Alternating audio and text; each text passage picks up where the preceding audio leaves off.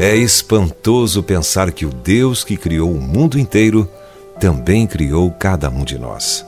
E, mais ainda, Ele não nos fez para nós mesmos, apenas para que pudéssemos ser criaturas felizes, mas também nos fez para si, para a Sua glória.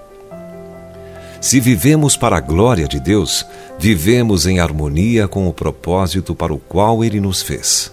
E isso significa paz.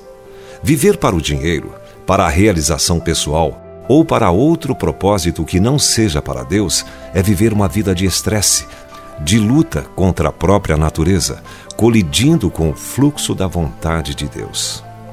Se buscarmos Sua glória, nos moveremos junto com todas as coisas para a grandeza destinada à glória eterna.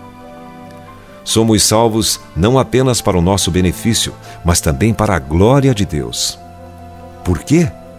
Para mostrar nos séculos vindouros a suprema riqueza da sua graça em bondade para conosco em Cristo Jesus, diz Efésios capítulo 2, verso 7. Foi por isso que Jesus sofreu tanto por nós e pagou um preço tão alto, para trazer a glória do Pai. Quando Jesus voltar, ele vai encher toda a terra com sua glória. Essa é a nossa esperança. Por isso estamos ansiosos para ver a suprema riqueza da sua graça em bondade para conosco. Deus está cuidando de sua glória e não precisamos nos preocupar se o cristianismo vai falhar ou se a fé vai desaparecer.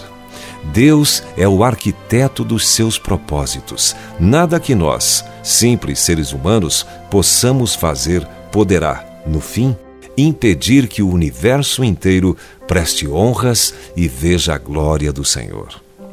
Estaremos presentes em Sua glória. Somos parte dela, compartilhando sua alegria, sua luz, sua vida e suas maravilhas. Isso é realmente algo tremendo de se esperar. Se você foi abençoado com esta palavra, compartilhe ela com alguém.